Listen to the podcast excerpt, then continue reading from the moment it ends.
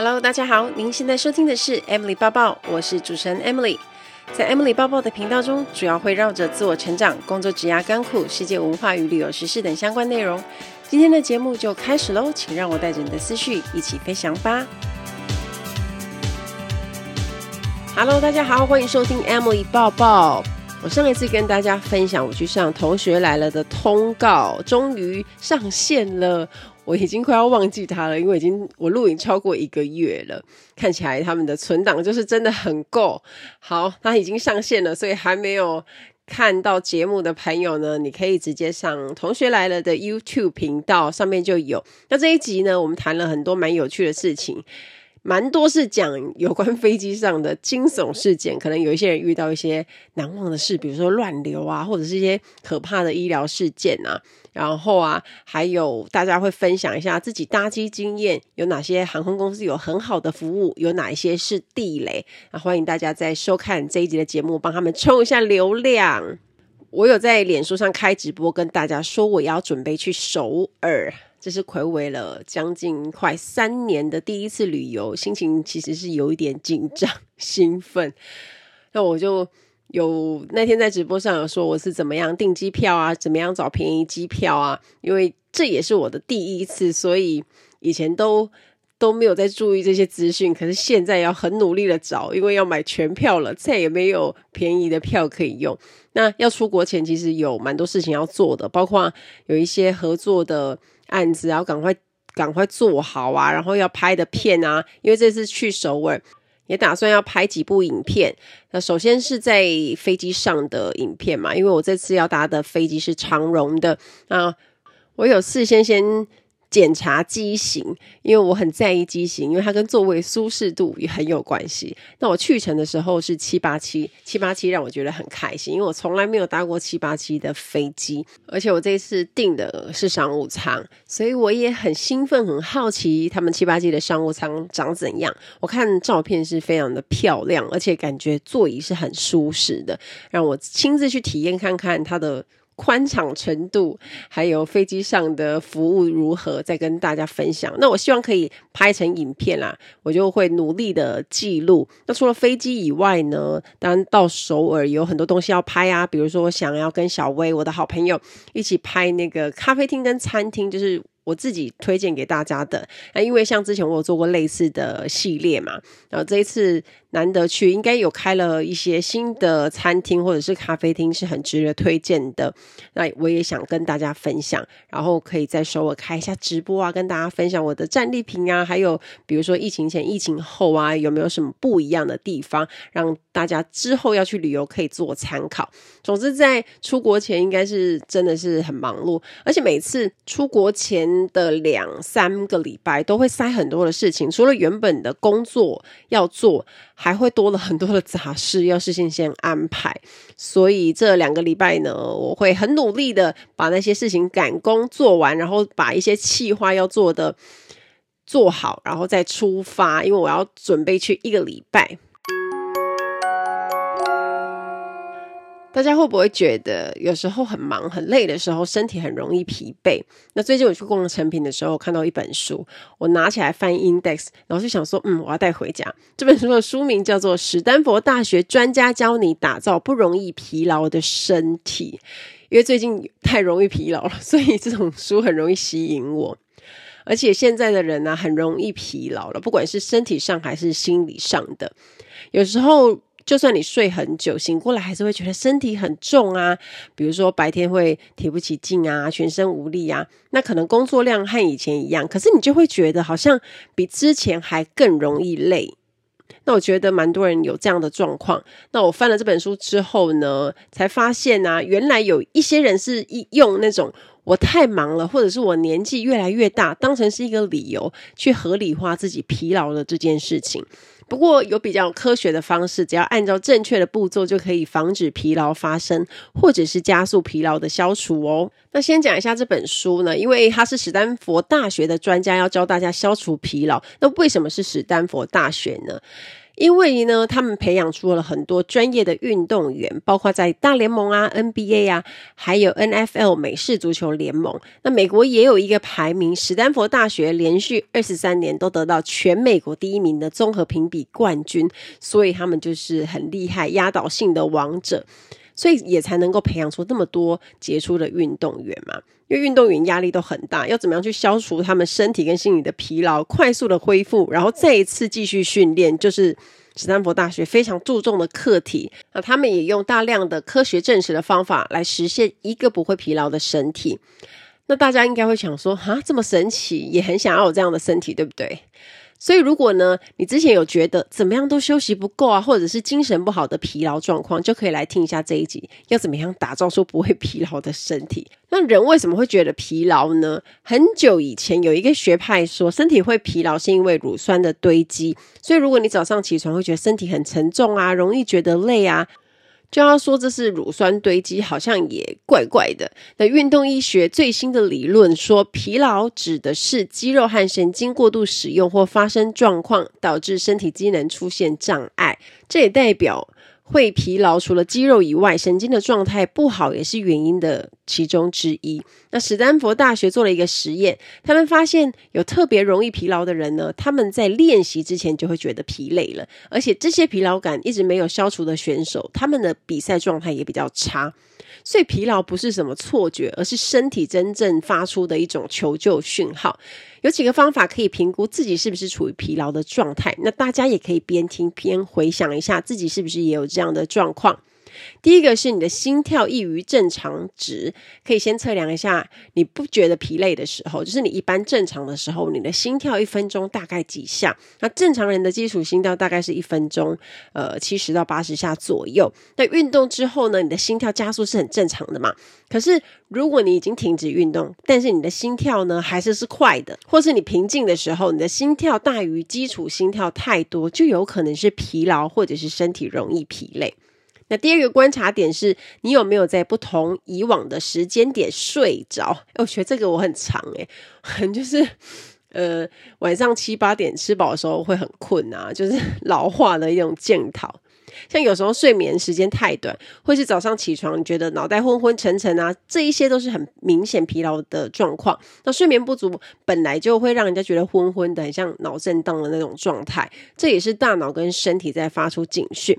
那假设呢，你的睡眠时数有时候长，有时候短，那起床的时间不规律，会让副交感神经失调。副交感神经的作用就是在负责睡觉的时候去修复大脑和身体的疲劳，所以睡眠不规律也会造成疲劳没办法不见。那第三个观察点就是腰痛，我觉得腰痛真的是现代人的。检讨诶，我觉得除了腰以外，背也很容易。像如果我们长时间都在打电脑，或者是维持一些不平衡的姿势，或者肩膀的重心往前倾啊，大脑就会对腰部做出要后弯的指令，去配合肩膀的重心。所以虽然上半身维持平衡啊，可是全身一直是属于很僵的状态，所以会骨盆前倾啊，或是驼背啊，导致我们的肌肉僵硬跟紧绷。所以我前前一阵子不是一直去做徒手治疗嘛，因为我的脊椎侧弯。然后我背跟腰一直很不舒服，那因为就是我身体一直维持一个很不平衡的姿势，那有可能跟长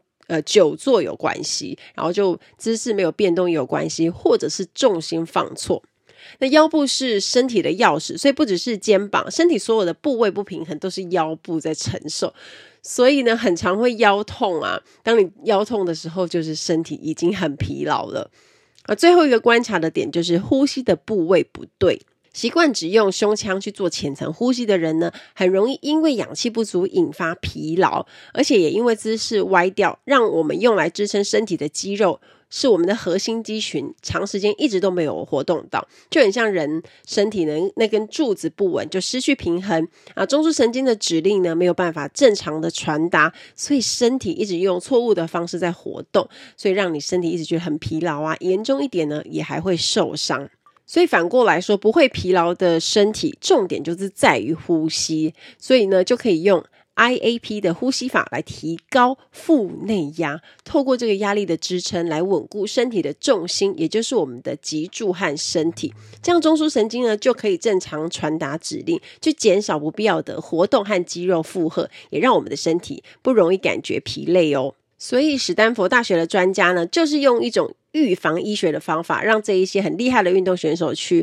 击退疲劳啊，就很像是说蛀牙去看医生治疗，但是你平常就必须要顾好牙齿嘛，比如说你有刷牙的习惯啊，要用牙线啊去预防蛀牙，所以要打造不会疲劳的身体，就可以用世界上最新的一种方法，叫做 IAP 预防疲劳法。那什么叫做 IAP 呢？IAP 是一种呼吸法，它叫做腹内压呼吸法。有些人可能有听过，就是不管你在吸气跟吐气的时候呢，你用腹内压的方式去强化腹部周围的一种呼吸法。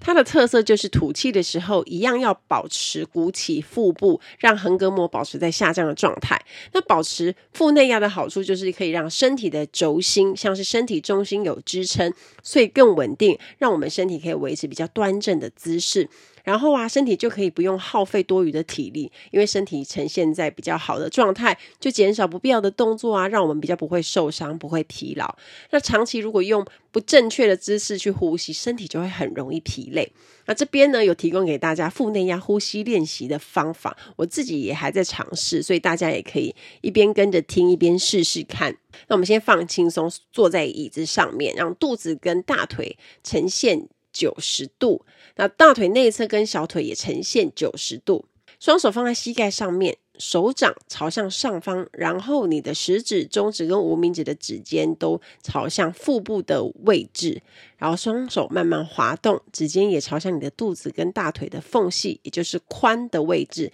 轻轻的把手指放到缝隙里面，然后你大口吸气五秒钟，慢慢鼓起你的腹部。顶住插在腿部根部的手指，这就表示你的腹内压有在提升。那你的手指会觉得被鼓起来的那个腹部给顶到。这个时候要留意肩膀，不要往上提，这样子横膈膜才会比较容易往下降。好，接下来慢慢吐气五到七秒钟，把吸饱的空气吐出来。但是重点来了，这边不要把腹内压放掉，那尽量去保持腹部鼓起、顶起手指的那种感觉。等到气完全吐完之后，再来进行第二次的腹内压呼吸。那我觉得刚开始去试这个呼吸法会比较难。那印象中有听过啊，像健身教练他们会讲腹内压，因为用在重训的时候呢，都会用得到。在背杠铃要做深蹲那个动作，要先维持腹内压。蹲下去，再举起来。那这个过程当中都不能放掉腹内压，也就是你会觉得腹部这边一直鼓鼓的。有很多一些顶尖的运动选手，他们就很习惯这种腹内压的呼吸方法。那训练的时候也这样呼吸，练习完之后呢，也保持 IAP 的呼吸法，那他们就更不会疲劳，也恢复得更快。那为了让选手在比赛的时候可以有最好的表现，所以很多教练呢也都用这个新的预防方式，让身体可以快速的消除。疲劳，那像如果我们平常下班回到家之后啊，坐在沙发上的、椅子上，就可以在家里轻松做五到十次的腹内压呼吸，然后再去睡觉，让让自己的身体可以恢复比较端正的姿势。说到睡觉啊，有一个调查说，三十到四十岁的日本人有百分之三十的人都没有办法好好的睡觉，而且他们平日的平均睡眠只有五点五个小时。我其实是差不多多他们一点点，那我没有，我跟他们差不多，我都是落在五到六个小时。我觉得这个时数是让身体是真的很疲累。那一般来说，我自己啦，可能真的要睡到六个半到七个，可能会比较有精神。那像我现在长期都是维持六个左右，我就觉得这样累积下来那种身体的疲累感很恐怖。我想很多台湾人应该都有类似的状况吧，因为平常工作日可能在忙啊，有时候你就是下班回到家，你可能会花一些时间做杂事，或者是你想要有自己的时间去休闲，那所以可能摸着摸着。也都睡很少。那放假的时候呢，因为平常日太累，那没有办法睡饱。可是放假你就会疯狂睡它一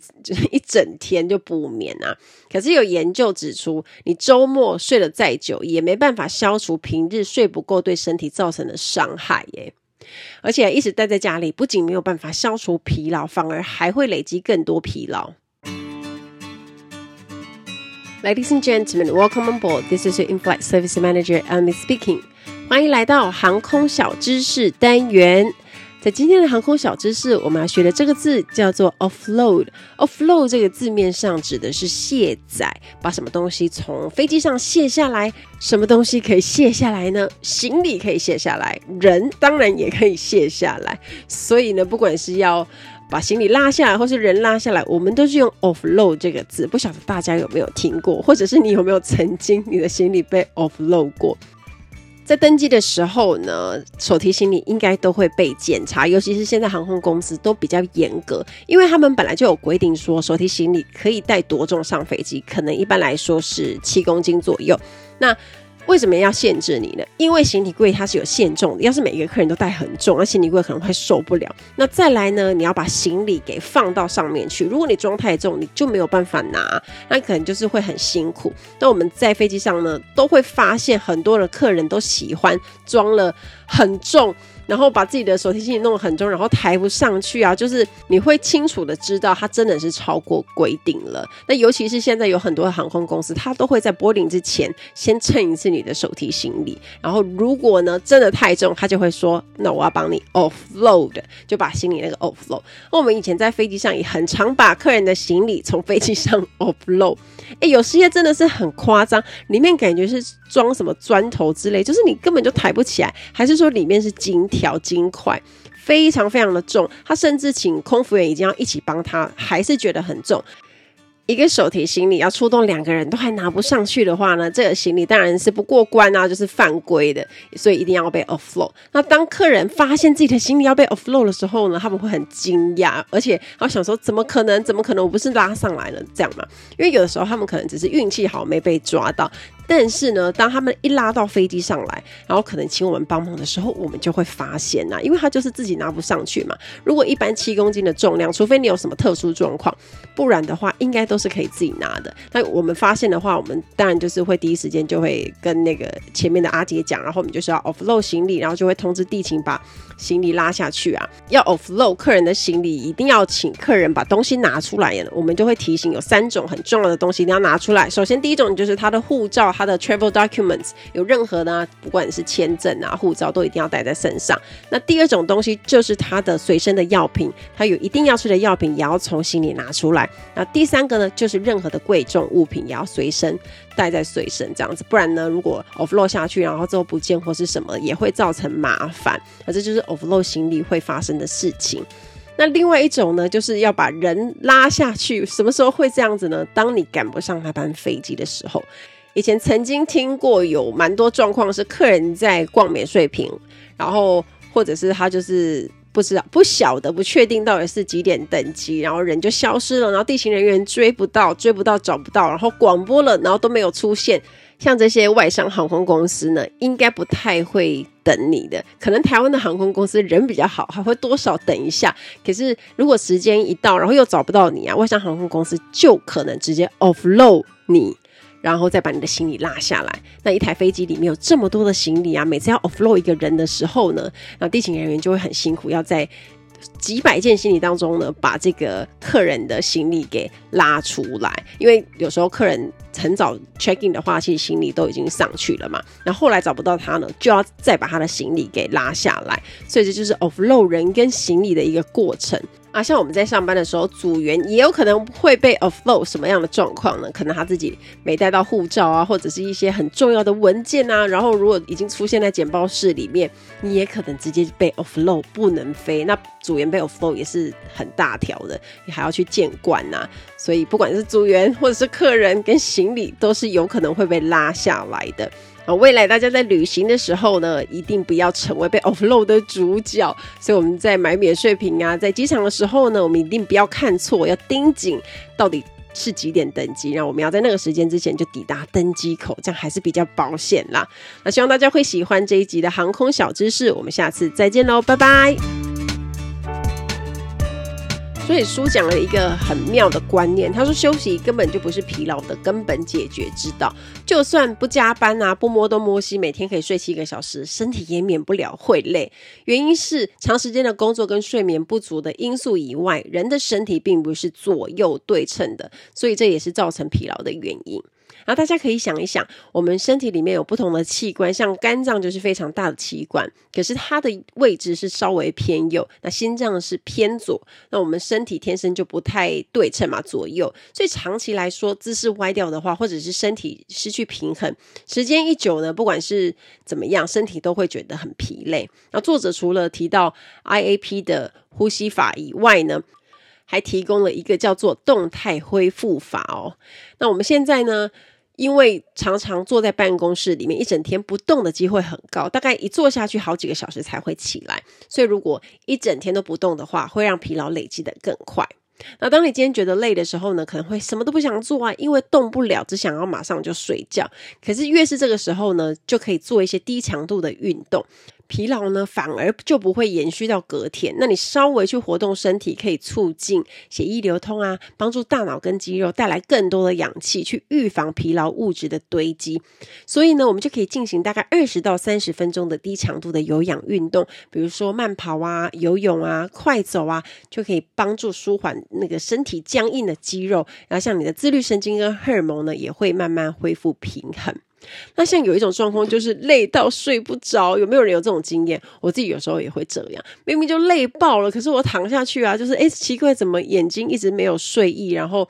就一直这样躺着。尤其是像是很早，我如果六七点就要起来，要坐高铁到台北教课一整天，然后接下来再回高雄，有时候到家都已经超过晚上十点了，身体就已经是累爆啊，然后人也已经快要涣散，可是要马上睡着，有时候可能也没办法。那就是因为压力造成清醒状态的交感神经一直处于优势，所以你才会睡不着。啊，这个时候呢，如果可以做一些可以出汗的运动，去刺激一下那个交感神经，反而可以让它的作用在短时间内减弱，然后转变成一种放松的模式，副交感神经让它去占优势，这样自律神经呢就会恢复稳定。那身体跟大脑也可以顺便换成休息模式。像如果我们在运动，不管你是做游泳啊、快走啊、慢跑啊，运动结束之后一定要记得拉筋嘛，对不对？才会让肌肉不要那么紧绷。那像这本书里面就有提到说，我们要在运动完一小时之内完成一种叫做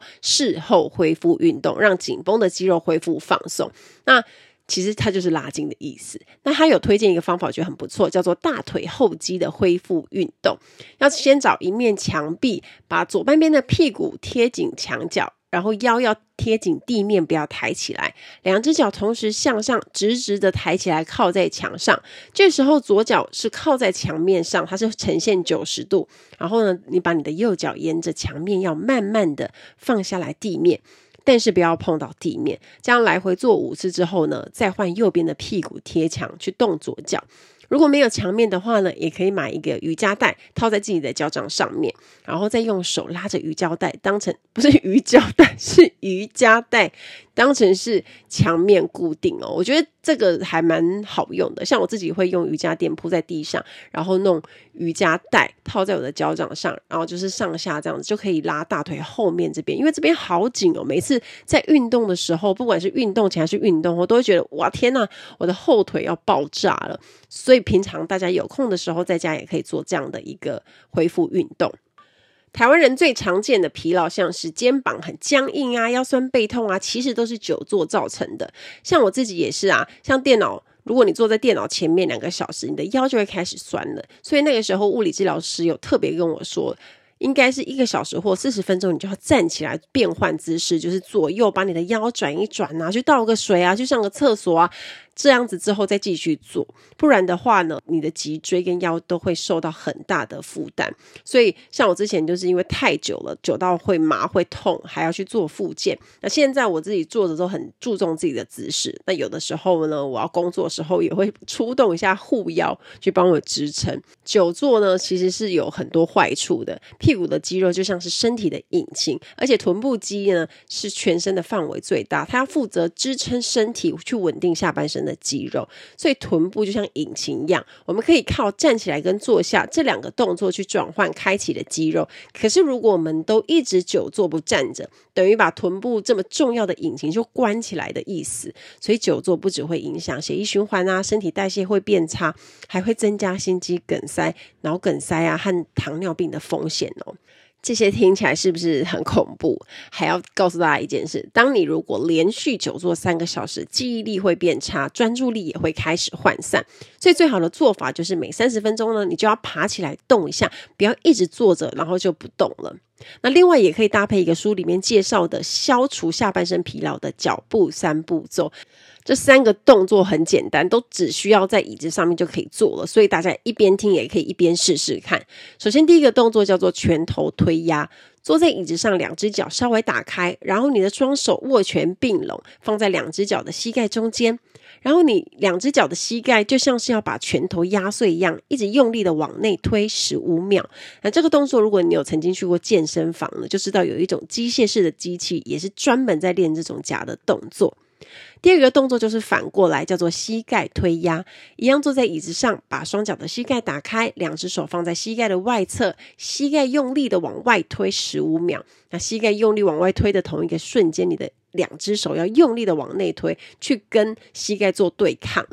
那第三种更简单，就叫做踏脚。我们坐着，然后两只脚的脚尖贴地，脚跟慢慢的上下蹬，时间大概是十五秒就可以了。接着再换着脚跟贴地，脚尖慢慢的上下蹬，上下的时间也是十五秒。那这样的动作呢，因为有动到小腿，也可以刺激膝盖内侧的淋巴结，改善全身的血液循环，然后防止疲劳物质囤积在身体里面，所以就能够改善我们的腰酸背痛。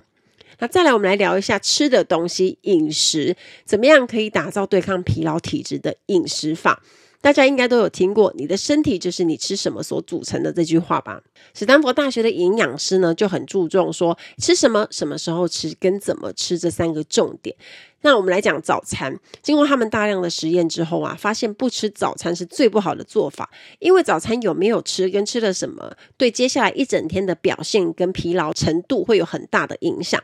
尤其是呢，不吃早餐也有可能会引发啊血糖震荡啊，因为你不吃早餐去直接去工作或者是运动，肚子饿就会让你午餐吃了过量的东西。而且人的血糖通常都会保持在一个微幅的上下状态。如果空腹太久呢，之后吃了很多东西，就会瞬间让血糖飙高，就是我们说的升糖，然后又急速的下降，这种就叫做血糖震荡。当你血糖去急速的那个波动啊，会引起睡意跟疲劳感，所以有时候我们中午吃很多，立刻会很困，这个道理一样的。而且严重的话，还可能造成一些糖尿病跟心脏病。所以营养师建议早餐的时间要固定，也带代表起床的时间要固定，那时间固定了，生活自然会规律。那他们早餐怎么吃呢？基本上有几种内容，一般来说会有高纤的玉米片，配新鲜水果和低脂的牛奶或者是豆浆，这样有膳食纤维的东西呢，就可以减缓血糖突然上升很快速。那或者是有时候乳清蛋白加冷冻水果啊，打成果昔，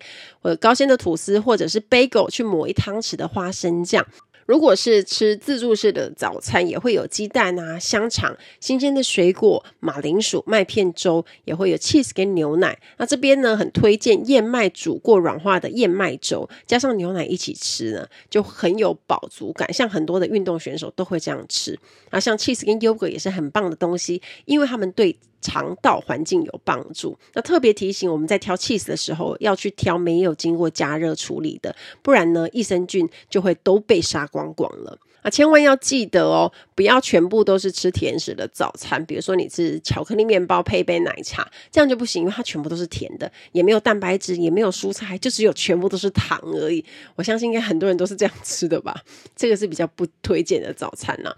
那史丹佛大学的专家呢，关于饮食，他们有一个另外严格的规定，就是你只能吃八分饱而已，因为吃太饱会让反应变慢，所以消化的时间会拉长，三餐之后都会很有倦怠的感觉。那专家也特别说，一日三餐呢其实是不对的，因为你中间会相隔很久没有吃东西。所以让你正餐就会吃过多，所以他们建议在餐跟餐之间要加一些点心，这样正餐也不会吃太饱，然后也不会太饿，不会让血糖瞬间那个上升跟下降的太频繁。而像点心呢，就可以吃一些像我们健身在吃的那种谷物棒啊，或者是一些低升糖的水果，就是很不错的选择，比如说苹果啊、梨子啊、香蕉啊，或者是柑橘类的。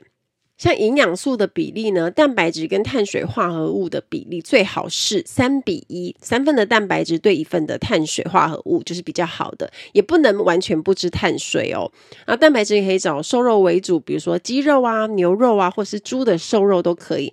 啊，白肉呢都是低热量高蛋白啊，也可以多吃鱼。那吃素的朋友可能就要吃一些豆类，也可以补充一些乳清蛋白。碳水化合物就是要吃咖啡色的，少吃白色的。这是什么意思呢？就是我们要挑全麦啊，或者是全谷类的，不要吃那种精白淀粉。像是饭啊，也是吃糙米饭会比白饭好啦。那全麦面包会比白吐司好，像藜麦啊、小米这些也是很不错的选择。那我们今天谈到这些方法呢，可能有些人会觉得，诶，已经知道部分，或者是你是第一次听到，那没关系。如果你想要消除你身体的疲劳啊，想要让自己的血糖稳定一点呢，就可以。试试看，那先试试看，也不需要做得太完美，因为任何事情只要过于严苛，就会有一种压力，那产生压力就会造成疲劳了。如果我们产生了一个念头说，哇，要做这些好麻烦的时候啊，就会萌生退意，反正就想说啊，我会不会做不到呢？就不想做了。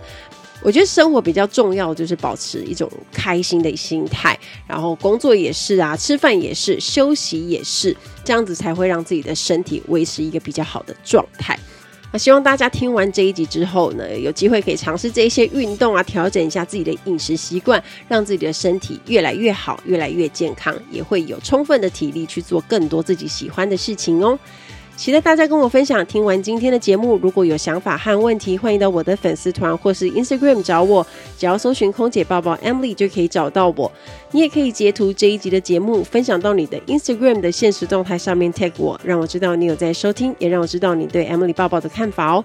最后，感谢大家收听这一集的节目，真的非常的感激哦。如果你喜欢今天的节目，也欢迎帮我在 iTunes 评分中留下五颗星的评价哦。我们下一集再见喽，拜拜。